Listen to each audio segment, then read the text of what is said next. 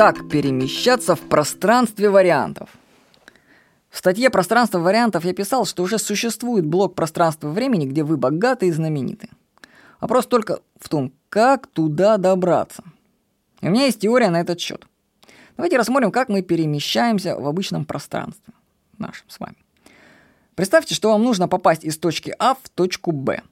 Вы делаете шаг за шагом в направлении цели и достигаете ее. Ничего сложного в этом нет. Цель, точка Б, она ведет тебя.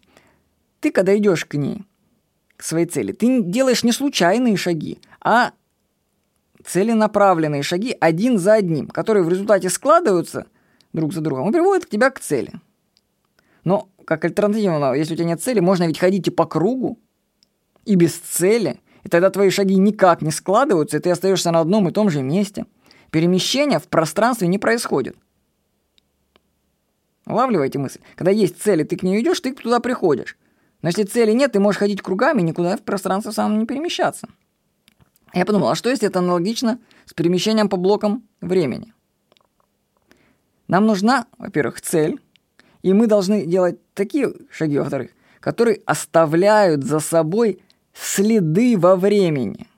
То есть нам нужно научиться двигаться не только в пространстве, как мы умеем, нам нужно научиться двигаться осознанно во времени. Как это делать? Об этом подробно рассказываю в курсе «Могущество времени». Ну и сейчас вкратце озвучу идею всей сути перемещения во времени. Мы должны делать такие действия, которые сохраняются и накапливаются во времени.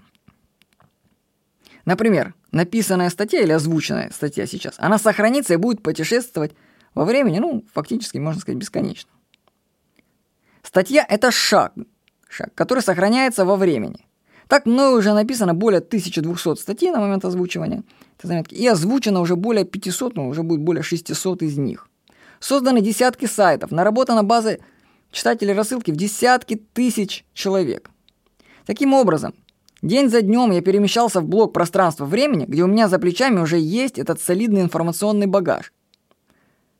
Сами понимаете, что мгновенно переместиться в такой блок пространства-времени, где у тебя уже 1200 статей появляется само собой, невозможно. Нужно было работать в избранном направлении каждый день на протяжении десятка лет. Во времени можно также целенаправленно двигаться, как и в пространстве. Для этого нужно заниматься каждый день тем, что передается во времени, оставляет следы. Большинство видов деятельности, которыми занимается человек, вводят его по кругу времени за дня в день. У таких людей годами ничего не меняется. Они застряли в одном блоке пространства-времени и не знают, как из него выбраться. Да и не делают особых попыток что-то изменить. Как белка бегает в колесе, никуда не перемещаясь, так и люди ходят на работу, оставаясь на том же уровне развития годами. Они застряли в одном блоке пространства-времени. Повторю еще раз секрет. Нужно заниматься тем, что передается во времени. И тогда вы обретете дополнительное измерение, сможете двигаться в пространстве вариантов к своей мечте. С вами был Владимир Никонов.